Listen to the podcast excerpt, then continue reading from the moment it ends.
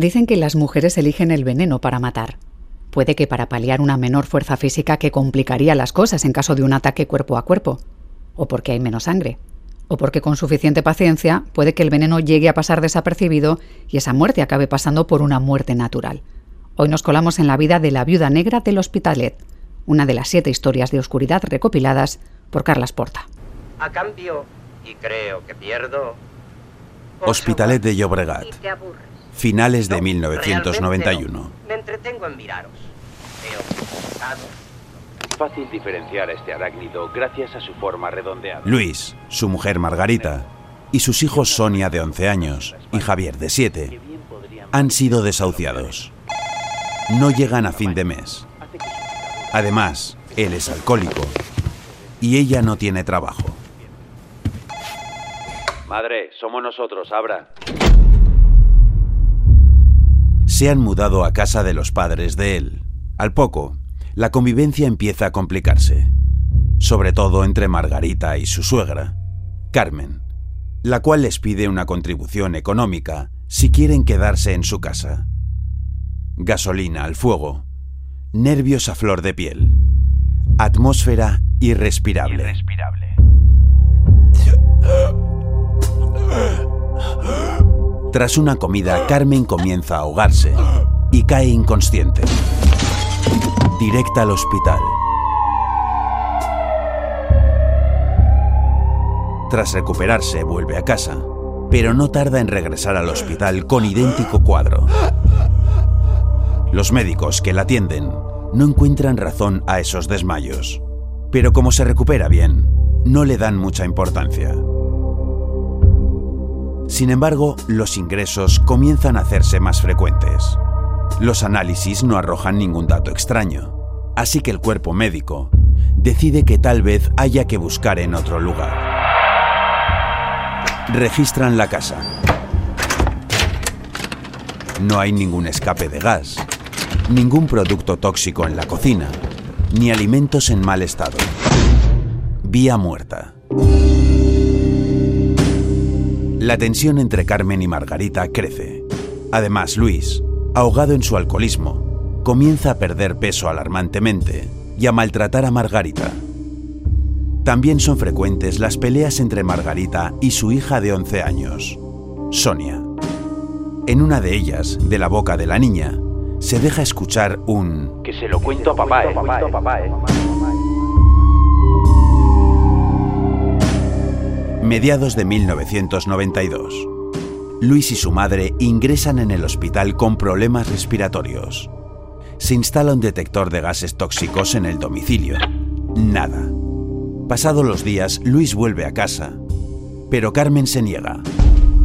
En medio de una crisis de ansiedad, confiesa a los médicos que tiene miedo y que no quiere volver a su propia casa. Finalmente, Carmen ingresa en una residencia para enfermos crónicos, donde se recupera poco a poco. Sin embargo, en su casa, la telaraña del misterio sigue tejiéndose. No resulte mortal para un ser humano.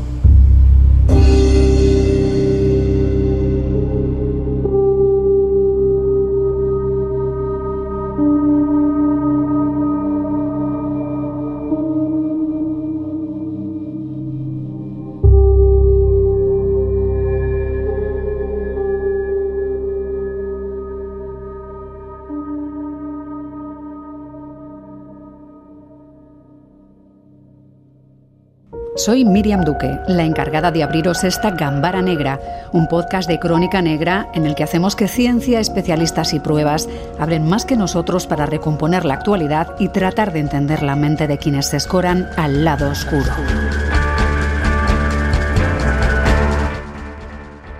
Carlas Porta es periodista, director de Crims y llega con nuevo libro, Siete historias de oscuridad. Carlas, ¿qué tal? ¿Cómo estás? Hola Miriam, bien, bien, bien. Espero que con ganas de charlar porque hay mucho que contar de algunas de las historias em, de este libro.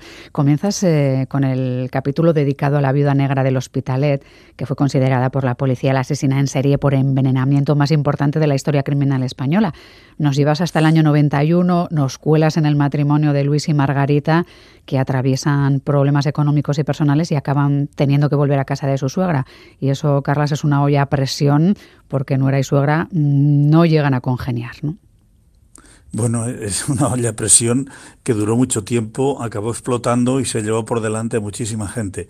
Lo que pasa es que lo curioso es que a esta señora le imputaban 36 crímenes por envenenamiento. Y, no sé si hacer el spoiler o, es, que la gente se lo lea. Pero... bueno, vamos a hacer un spoiler controlado porque es verdad que queremos que se lean el libro, pero sí que podemos ir haciendo algunas paradas porque, claro, esto empieza como muchas veces hemos visto en otras historias o incluso en películas, ¿no? Con ciertos ingresos hospitalarios recurrentes, ¿no? Empiezan con los de la suegra, que empieza a pasar por el hospital sospechan los médicos que algo puede pasar en casa e incluso van a ver qué pasa, ¿no? Sobre todo cuando también el marido de Margarita empieza a ponerse enfermo, ¿no? Ahí empiezan las, las sospechas más importantes. Empieza a ponerse enfermo mm, y acaba muriendo y, y la autopsia dice que es muerte natural. Y ahí empieza todo. Y luego otro, y luego otro, y luego otro y todas las autopsias dicen que es muerte natural. Hmm. Y hasta que no se dan cuenta la policía de que hay un nexo entre todas esas muertes, y ese nexo es Margarita, pues no, no, no se dan cuenta de que están ante, ante un caso hmm. muy, muy raro y le acaban imputando 36 muertes por envenenamiento.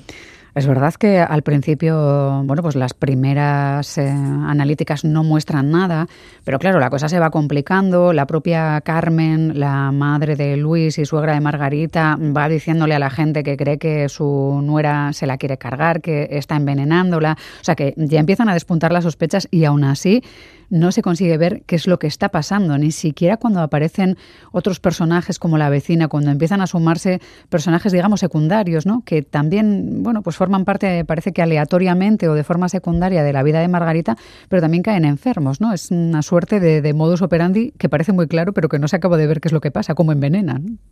Bueno, y la sentencia después acaba dándole una vuelta de tuerca a todo que, descoloca un montón. La verdad es que, mm, claro, cada caso es en cierto modo distinto, pero tiene un elemento en común que parece ser el robo. Parece ser el robo. Y a partir de ahí la cosa se va complicando. Desde luego la caldera de, de la casa debía ser tremenda. O sea, con la suegra, con el marido con el que se llevaban fatal, todo eso se complica mucho y ahí parecía, podía haber, podía haber un móvil evidente, ¿no? Pues vale, me puteáis a mí, yo os puteo a vosotros. Pero cuando eso empieza a pasar con vecinos del barrio y con gente con la que tenía muy poca relación o incluso tenía amistad, la cosa ya cambia, ya dicen aquí, ¿qué está pasando? Está pasando algo raro. Hmm, es verdad que si aparecía esta mujer podía acabar mal hasta una paella entre conocidos, pero bueno, estas son cosas del perfil. Me fascina mucho cómo vas describiendo cómo es Margarita, porque claro, cuando piensa en un caso que empieza diciéndose que es una asesina en serie por envenenamiento. Parece, no sé, imaginarse en su cabeza una mujer con mucho carácter o cierto magnetismo, poderosa.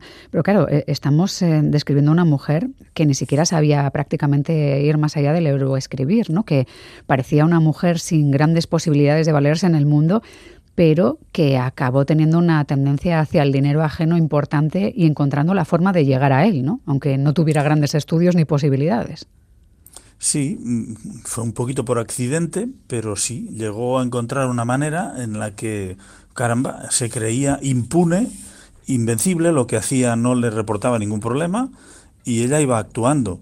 Eh, mm, esta señora tenía un defecto físico mm, hasta cierto punto que era que, es que era bizca, muy bizca, y le llamaban la tuerta. Y eso sí le daba un aspecto un poco un poco negro, ¿no? Pero bueno, debía tener buena relación con mucha gente porque entraba en muchas casas. Y además es que eh, era un poco, no sé, un poco necia, porque es que lo hacía todo en el mismo barrio. Y yo creo que ella, en cierto modo, no sé, no se daba cuenta del todo de lo que acababa provocando. Y el reguero de muertes que quedaban tras su visita era tremendo.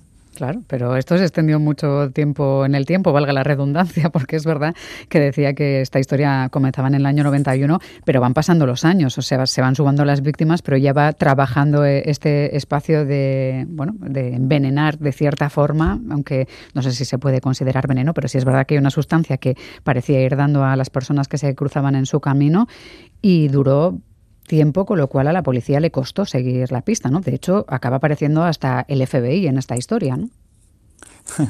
Sí, porque mm, ella no utilizaba veneno, ¿eh? ella utilizaba un medicamento mm. que se utiliza para, para provocar aversión al alcohol y eso provocaba unas reacciones en, en las personas lo que pasa es que, mm, como todo, con una cierta dosis, mm, todo el medicamento pues es bueno, con mucha dosis la cosa cambia. Hmm. Y, pero es que mm, la policía, hasta que no se, se dio cuenta de eso, no, no ligó nada. Pero a la que se dio cuenta, empezó a, a, reconstruir la vida de esta mujer y a reconstruir los casos que habían pasado por los hospitales y que estaban en el cementerio, y empezó a sumar, a sumar, a sumar, y entonces el puzzle se completó relativamente rápido. También es verdad que si eh, se, pudo, se pudo encontrar qué pasaba mm, porque alguna de las víctimas no falleció. Hmm. Y pudo recordar que con la última persona con la que había estado era con Margarita. Que era el nexo en común de, multitud de, problemas, la verdad. Que bebieran alcohol era una de las claves, o que lo estuvieran intentando dejar, o que ella pudiera usar ese medicamento contra ellos. No sé si sigue existiendo el colme, si sigue siendo algo que pueden recetarte. Por eso mm, lo del FBI tiene sentido, o sea, tiene un papel aquí porque en la policía de Barcelona no sabía hacia dónde tirar y, vieron que en Estados Unidos había pasado algo parecido y el FBI les contó qué creían ellos que pasaba eh, ante esta situación.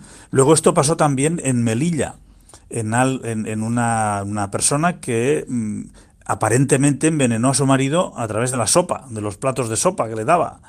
Y esto ha, sido, ha seguido pasando muchas veces, pero mm, como en ese caso ya se aprendió a cómo mm, mezclar la, o sea, cómo conectar la muerte con el medicamento o con el supuesto envenenamiento, porque en, el caso de Margarita ya lo verá el lector, la, la, situación no se cierra como quisiera la policía.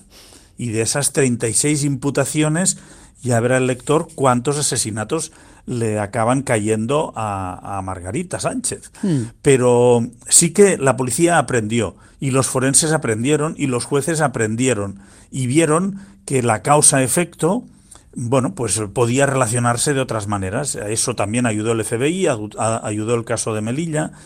Desde luego, el tema de los envenenamientos es una de las cuestiones más difíciles de demostrar hay muchísimos desaparecidos y sobre todo muchísimas muertes aparentemente naturales que probablemente tienen detrás un envenenamiento. Hmm. Sobre todo si hablamos de mujeres, ¿verdad? Porque entiendo que tú has tratado muchos casos eh, de este tipo y la historia dice que es la principal elección de las mujeres asesinas, al menos, ¿no?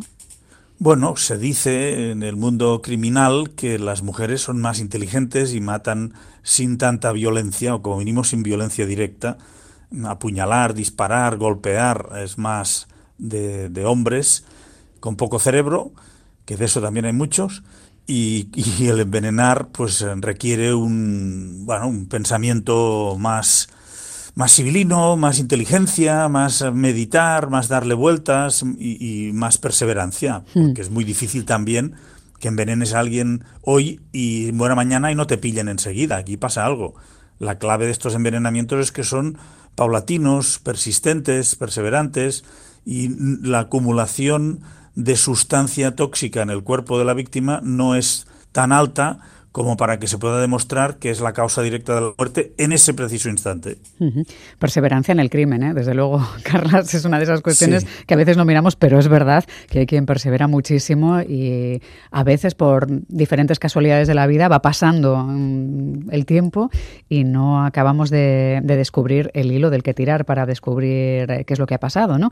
Al final, el FBI, unas recetas, eh, un farmacéutico, bueno, pues todo nos devuelve casi al origen, al año 1991 y al alcoholismo de Luis, el marido de Margarita, y ahí se entienden muchas claves. Más allá de, de este caso, que creemos que es mejor que acaben de leerse en siete historias de oscuridad, más allá del veneno, normalmente está el dinero. No sé si está detrás de la mayoría de los crímenes, ya sea por extrema necesidad o por avaricia. Una vez entrevistamos a un fiscal que nos dijo que la mayoría de crímenes eh, estaban en un palmo, en el palmo que va entre la bragueta y el bolsillo. Hmm. Y, probablemente detrás del dinero hay muchos, muchos crímenes, sí, sí, muchos. Pues nosotros vamos a seguir la estela de otro crimen.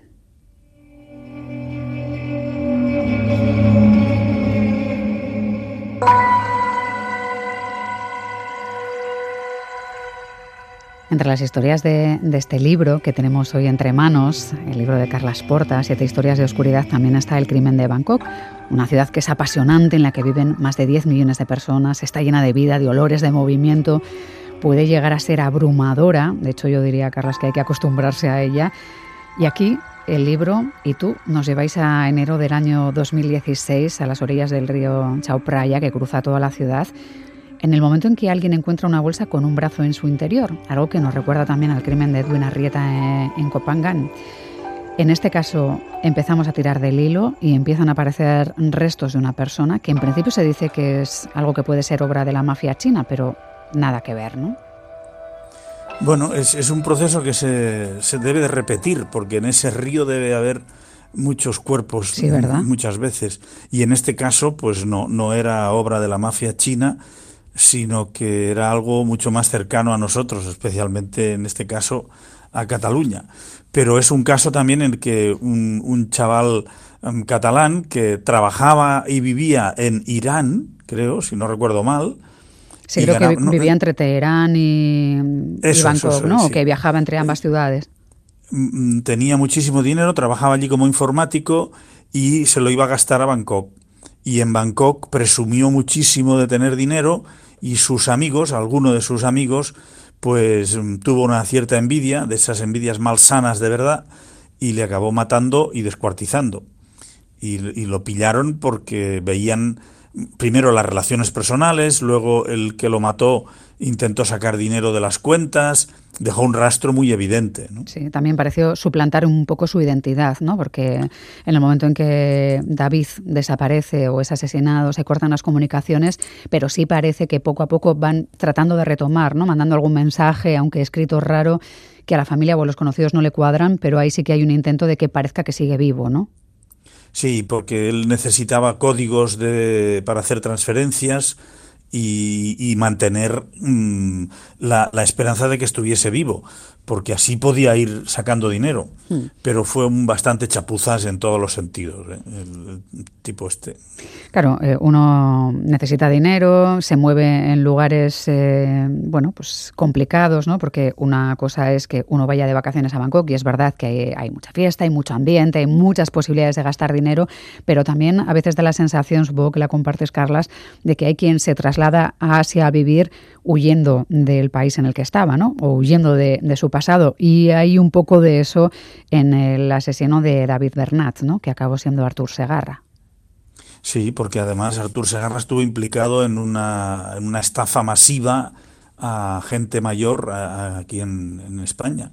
O sea, estafó a, a, muchísima gente o participó en esa estafa. Seguro que fue a refugiarse allí. Además, tenía la necesidad y la obligatoriedad de salir de Tailandia, ir a Camboya y a los países vecinos para poder salir y volver a entrar, porque a los tres meses creo que tenía que salir, iba escondiéndose, iba intentando no dejar rastro, pero que tampoco trabajaba. Entonces, pues bueno, cuando aparece un chaval como David, confiado y un poco bocazas, que va presumiendo de tener un millón de euros en el banco, Coño, el otro se le hicieron los ojos chiribitas y dijo, ya verás tú qué hago con ese millón. Pero probablemente después de intentar torturarle y de sacar unos primeros mm, dineritos, el otro dijo que basta, que no le daba más y entonces fue cuando le mató. Y aquí la policía tailandesa tuvo que reconstruir las operaciones y cómo mm, encontró al, a Artur Segarra y dónde le encontró, porque Artur Segarra se largó. Y hmm. tuvieron que encontrarle en otro país y a través de una denuncia de unos turistas, si no recuerdo mal.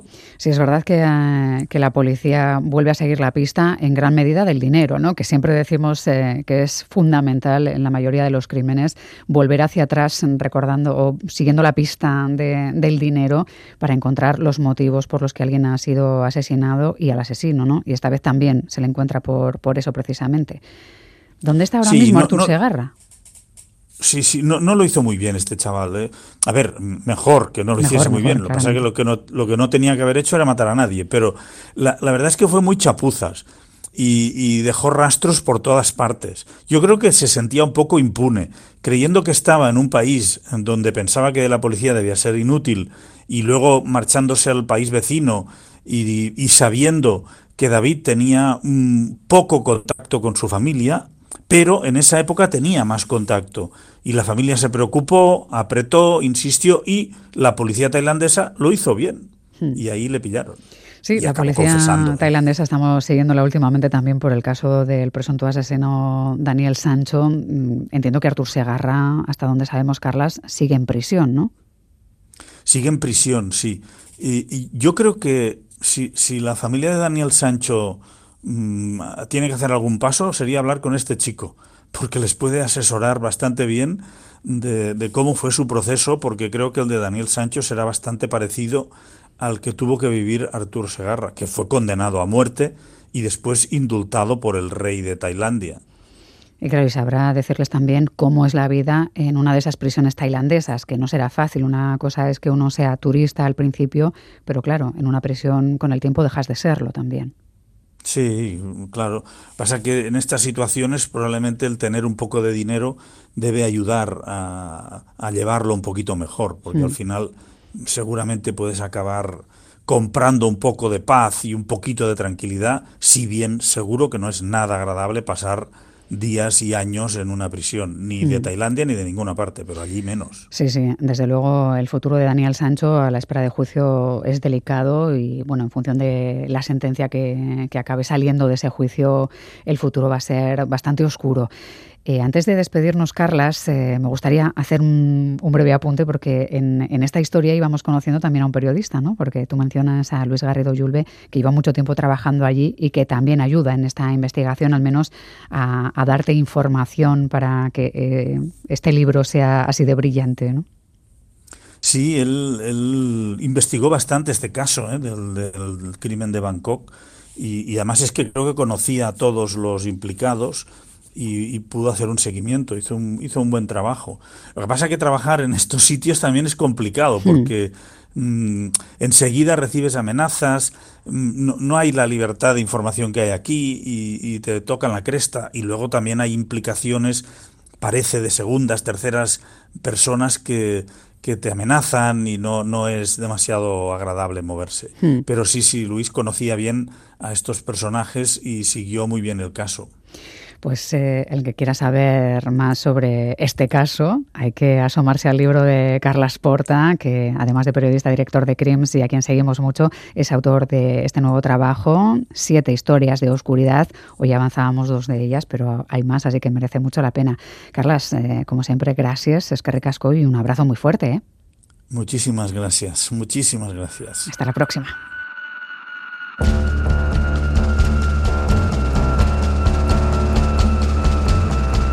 Gambara Negra, el podcast de crónica negra e investigación de EITB Podcast.